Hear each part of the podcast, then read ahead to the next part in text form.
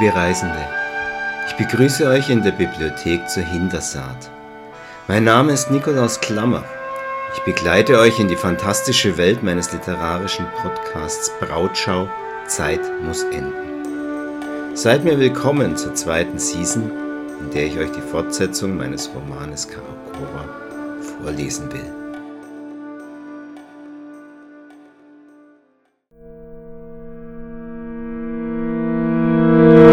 Dies ist der erste Teil des achten Kapitels Alis Märchen von der tapferen Lakshmi. Gestern ist ein Ort, den wir nicht wieder besuchen können. Das Rieseln in der Sanduhr von Vater Zeit zwingt uns weiter. Schritt für Schritt entfernen wir uns, sehen vielleicht ab und an noch einmal zurück, manchmal mit Freude, doch meist mit Bedauern, oft auch mit Trauer oder Zorn. Doch etwas zwingt uns voranzuschreiten. Dabei begegnen wir anderen Orten und anderen Menschen, die uns wichtig werden. Gestern wird eines von vielen. Es ist nur ein weiteres, vom Wind verblasenes Sandkorn in der endlosen Wüste, die wir in unserem Leben durchwandern, bis wir schließlich an den letzten Ort gelangen, an dem wir unser Haupt für immer zur Ruhe betten und der Sand unserer Tage unseren müden Leib bedeckt. Gestern, das gibt es nur noch in unserer Erinnerung, und jeder von uns denkt anders an diesen Ort zurück, der eben noch unser Leben war und heute nur noch eine undeutliche Erinnerung wie an einen Traum. Und wenn wir dann alle gegangen sind, die wir uns an dieses Gestern erinnern, dann ist es für immer in der Zeit verloren. Auch an unser heutiges so wundervolles Fest und an die Geschichten der beiden Märchenerzähler, die es zu etwas ganz Besonderem machen, wird sich in gar nicht einmal allzu ferner Zukunft niemand mehr erinnern. Die Füße von Wakt ab, der Mutter der Zeit, werden auch uns in diesem Saal unter sich zu dem feinen Staub zu malen haben, zu dem wir alle einmal werden, wir Menschen und auch unsere Städte und unsere Staaten, die wir so großherzig gegründet haben. Doch manchmal tritt die Mutter der Zeit auf einen unnachgiebigen Diamanten und sie presst ihn, in ihrem Bemühen, ihn zu zerreiben, noch fester und dichter zusammen. Je mehr sie sich anstrengt, umso stärker wird er. Manchmal, ja manchmal ist etwas ewig, ewig wie der Fluss der Tränen der Alabarmerin, ewig wie Platons Gedanken, ewig wie die Felder des Krieges und ewig wie Karokora, das Wunder in der Wüste. Ewig wie der Namenlose, der einst über den Fluss von Norden kam, sich hier niederließ, seine vielgeliebte Stadt pflanzte und in seinen Wiedergeburten sein Volk bis zum heutigen Tag regiert und dies tun wird, bis auch Wagdalab endlich ihre Wanderung müde wird. Dies wird aber erst geschehen, wenn ein gewaltiger Stern vom Himmel fällt und die Menschen in den Tränen der heiligen Göttin ertrinken. Uns Sterblichen ist nur eine kurze Wegstrecke gegönnt, die wir gehen dürfen, doch der Namenlose schreitet mühelos voran, die Mutter der Zeit als Gefährten an seiner Seite, während Karokora blüht und gedeiht und die großartigste Stadt der überlebenden Lande ist. Preisen wir uns glücklich, denn wir sind wahrlich gesegnet, dass wir unseren kurzen Marsch mit ihnen gemeinsam an diesem gesegneten Ort gehen und die Ewigkeit sehen und schmecken dürfen. Loben wir den Namenlosen, der da war, der da ist und immer da sein wird. Wie Sahar machte auch Alice nach seiner Einleitung, die die obligate Lobhudelei für den Herrscher geschickt variiert hatte, eine längere Pause, in der, von den fremdländischen Gästen abgesehen, der ganze Saal aufstand, sich vor dem Unterwerfer verbeugte und immer wieder andächtig den letzten Satz des Erzählers wiederholte. Alice fing einen Blick von Ömer auf, der zwar spöttisch, aber durchaus auch wohlwollend auf ihm ruhte. Der Namenlose selbst nahm die Ehrung gelassen, ja gelangweilt auf und spielte währenddessen mit einem wie ein Fernglas aussehenden Kästchen, das plötzlich in seinen Händen aufgetaucht war und das er nun der eisigen Schönheit auf dem Platz zu seiner Rechten zeigte. Alice konnte sich nicht recht vorstellen, was das war, aber es war offensichtlich, dass der Herrscher von seiner einleitenden Rede weit weniger beeindruckt war als der Rest der Gäste. Miladi sah durch die Okulare und kicherte erstaunt. Der alte Mann sah sich um. Durch die Türen traten immer mehr bewaffnete Soldaten aus Pascha Ultems Armee in die Halle. Sie verteilten sich unauffällig im Raum und stellten sich in die Nähe der Treuwächter. Alice musste nur den verabredeten Satz sagen, dann würde der Visier das Signal zum Aufstand geben. Hoffentlich gelang es dann Selin und seinen Verbündeten, in den Durcheinander zum Thronsaal vorzudringen. Es würde besser sein, wenn er ihnen noch etwas Zeit verschaffte. Er beschloss, sein Märchen länger werden zu lassen als die Sage von dem Mönch Sahar. Alice wartete, bis die Gäste wieder saßen und erwartungsvoll zur Bühne sahen. Dann begann er mit dem ersten Teil seines Märchens von der tapferen Lakshmi. Einer, dem es vergönnt war, sich während seiner Lebensspanne im Lichte der namenlosen, der ersten und großen Bing-Dynastie zu sonnen, war der arme Bürstenmacher Lafar. Über seine Tage lässt sich wenig berichten, sie waren erfüllt von Arbeit und der Sorge, sich und seine Familie durch den Tag zu bringen. Seine Frau Nigar hatte ihm neben einer Tochter auch drei prächtige Söhne geboren, die er durch seiner Hände Arbeit mehr schlecht als recht zu ernähren vermochte. Er konnte es sich nicht leisten, sie auf eine der öffentlichen Schulen zu schicken, und doch erzog er sie mit Sorgfalt und gab ihnen das wenige Wissen weiter, das er selbst besaß. Abend für Abend kam Lafar mit müden, wunden Fingern aus seiner Werkstatt, löffelte seine wässrige Brotsuppe, die einzige Mahlzeit seines langen Tages, und setzte sich anschließend zu seinen Jungen, schlug eines der wenigen zerlesenen Bücher auf, die er besaß, und las ihnen mühsam und stockend die gichtigen Finger auf der Zeile vor.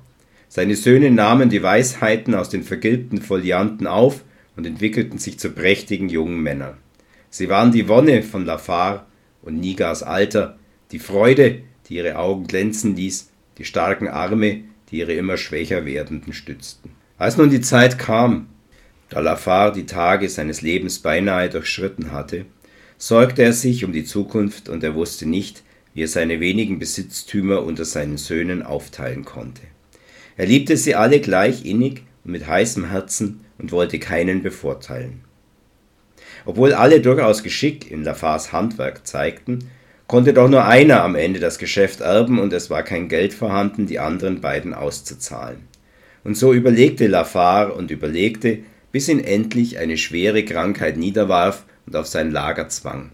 Er fühlte, dass der Tod neben seinem Kopfkissen stand und er sich vielleicht nicht mehr aus seinem Kissen erheben würde. Da ließ er sich von seiner Frau die drei besten und weichsten Bürsten bringen, die er jemals hergestellt hatte, und rief seine drei Söhne zu sich, betrachtete jeden von ihnen lange und zärtlich. Dann sprach er zu ihnen Ich habe euch gelehrt, was ich weiß, und es ist an der Zeit, dass ihr mit diesem Wissen hinaus in die Welt geht.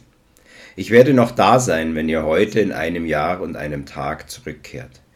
Dann soll der von euch erben, der mir dann die eine Frage beantworten kann, deren Antwort ich in keinem meiner Bücher gefunden habe. Ich möchte wissen, was das wahre Glück ist. Anschließend reichte er jedem der Söhne eine der Bürsten, umarmte einen nach dem anderen und sagte, ein jeder achte gut auf seine Bürste. Wenn er sie am richtigen Ort und im richtigen Augenblick benutzt, dann wird sie euch einmal, ein einziges Mal einen Wunsch erfüllen. Danach schwieg Lafar und schloss die Augen. Die Söhne küssten noch die abgearbeitete, schwielige Hand ihres Vaters und verließen ihn recht ratlos mit ihren Bürsten in der Hand. Was konnte denn das sein, das wahre Glück? Noch am gleichen Tag packten sie ihre sieben Sachen in ihre Felleisen, verabschiedeten sich von der Mutter und ihrer Schwester und voneinander und machten sich auf, das wahre Glück zu suchen. Der Älteste, er hieß Masur, ging nach Süden der zweite, der den Namen Secker trug, wählte den Weg, der nordwärts aus der Stadt führte, und der jüngste, Jaschte, machte sich durch das Tor der frohen Händler nach Westen auf. Dies geschah in den Tagen des harmonischen Bambusplatz, des siebten Namenlosen aus der Bing-Dynastie, jener ersten und wahren Dynastie, unter deren Herrschaft Karokora sorglose und friedliche Jahre erlebte, bis die Bluthand Sefredo Sud die Stadt mit seinen Barbaren überfiel und sich selbst zum Namenlosen krönte. Viele Abenteuer erlebten die drei Söhne in der Fremde, doch das ist eine weitere Geschichte nach der Geschichte und ich will sie euch an einem anderen Tag erzählen. Doch die Allerbarmerin war mit ihnen und nach einem Jahr und einem Tag kehrten sie wohlbehalten in ihre Heimat zurück. Masur, der Älteste, kam auf einem stolzen, schönen Ross geritten und ihm folgte ein Trupp treu ergebener Reiter, deren Satteltaschen mit Geld, Schmuck und wertvollen Handelswaren gefüllt waren. Aus dem Norden kam barfuß und staubig Secker in die Stadt. Er trug das Gelehrtengewand eines Weisen aus den Akademien von Saint-Corbillette und auf seinem Felleisen stapelten sich dicke Bücher. Jaschte zuletzt betraf Karokora, wie er es verlassen hatte, braun gebrannt und ein Lied auf den Lippen. Die drei Brüder trafen sich im Hof des heruntergekommenen Hauses ihres Vaters und bestaunten gegenseitig ihr Aussehen. Lafar hatte Wort gehalten, auch wenn er im Lauf der zwölf Monate, die vergangen waren, noch schwächer und hinfälliger geworden war, so lebte er noch und war bei klarem Verstand.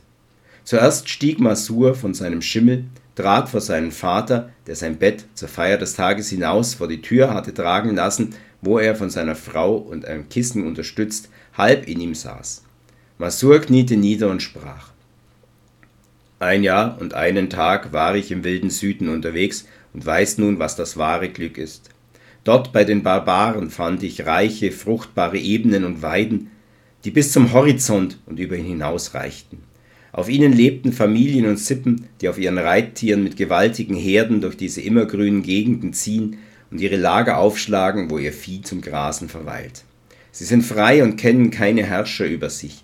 Die überlieferten Werte und der Wille ihrer Ältesten sind die einzigen Befehle, denen sie gehorchen. Ihre He Tierherden bestimmen ihr Handeln und das Leben. Sie nahmen mich freundlich in ihrer Mitte auf, ich erlernte ihre melodiöse, singende Sprache und verdingte mich als Hirte und Pferdeknecht. Da leistete mir die Bürste gute Dienste, Vater.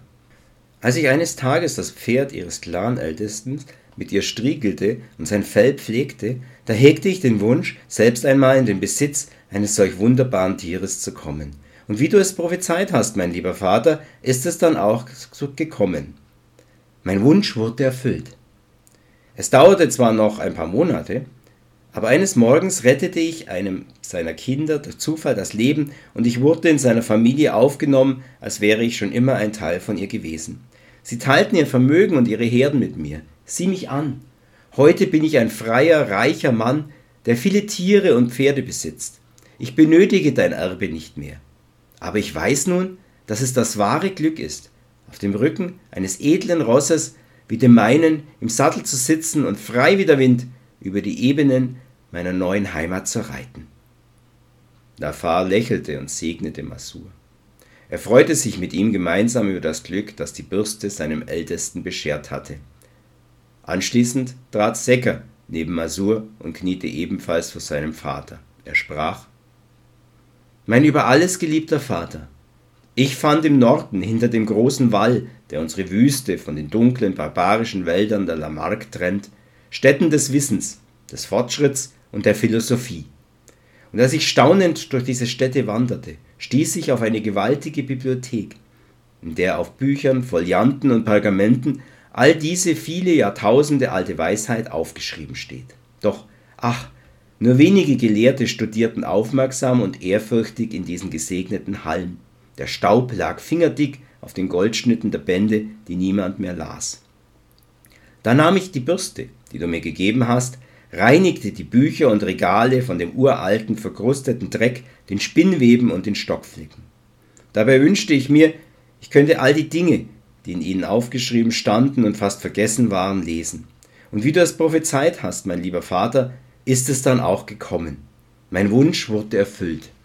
Ich wurde ein Mitglied der Gemeinschaft der Lesenden und Lernenden und mein Wissen wuchs von Tag zu Tag. Das ist der wahre Reichtum und ich benötige deshalb dein Erbe nicht. Aber ich weiß nun, dass es das wahre Glück ist, ein Buch aufzuschlagen, den säuerlichen Geruch seiner Bindung und den Stumpfen seines Papiers zu riechen, mit angefeuchtetem Finger durch die Seiten zu blättern, die Sätze und all die Geschichten, die Erfahrungen und die Erfindungen, die Weisheiten und die Sagen zu studieren, die darin wie in einem Schatzkästlein verborgen sind und dabei die Zeit, den Tag und den Ort zu vergessen. Das ist Glück. Und Lafar segnete auch seinen zweiten Sohn und freute sich mit ihm gemeinsam über das Glück, das die Bürste Secker beschert hatte. Schließlich trat Jaste an das Lager seines Vaters, verbeugte sich und sagte, ich ging in den Westen, bis in die zerstörten und zerklüfteten jenseitigen Länder voller Gefahren, Gewalt und Kummer.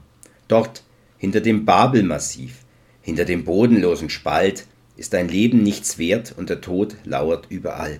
Im Schwert eines Räubers, im Reißzahn eines Raubtiers, im Gift einer Pflanze und im Lächeln einer schönen Frau. Viele Abenteuer und Gefahren hatte ich zu bestehen. Ich wurde von Dieben überfallen und halbtot liegen gelassen, musste Täler, äh, gefüllt mit giftigem Gas durchwandern und Berge erklimmen, deren Höhe mir den Atem nahm. Ich sah unaussprechliche Dinge, schreckliche und schöne, und ich begegnete vielen Menschen, bösen wie auch guten. Doch ich benötigte auf meiner Reise kein einziges Mal die Bürste, die du mir schenktest, denn jeder Tag erfüllte mir von selbst meinen Wunsch, den ich hegte, ihn gesund zu überstehen, damit ich nach einem Jahr und einem Tag zu meiner Familie zurückkehren kann. Deshalb wusste ich auch bis heute, bis zu diesem Moment, dem ich über die Schwelle unseres Hauses trat, noch nicht, was das wahre Glück ist. Ich entdeckte es erst, als ich hier Mutter, Schwester, meine Brüder und dich, meinen Vater, lebend wiederfand. Das wahre Glück ist es, bei den Menschen zu sein, die man liebt.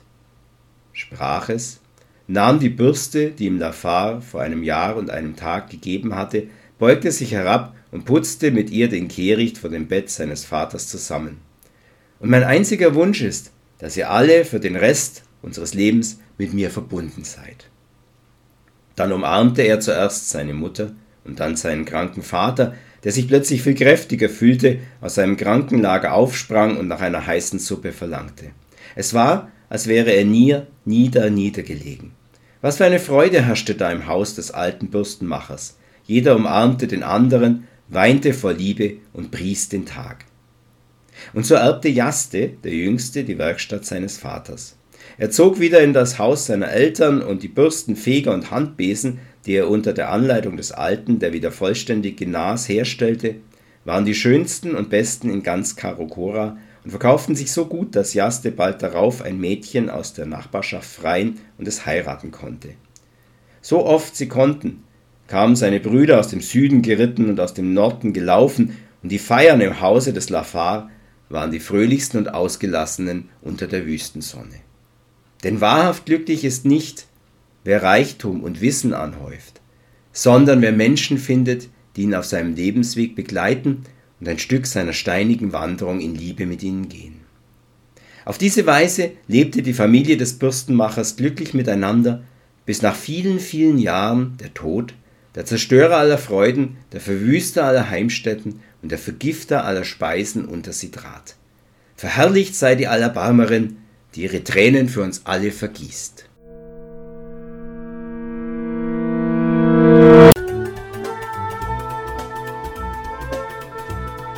Dies war Teil 1 des achten Kapitels Alis Märchen von der tapferen Lakshmi. Die Fortsetzung folgt wie immer nächsten Freitag. Sprecher Nikolaus Klammer, die Musik ist von Heinz Christian. Der Roman Karokura und seine beiden Fortsetzungen sind überall im Online-Buchhandel als E-Book und Taschenbuch oder beim Buchhändler Ihres Vertrauens erhältlich.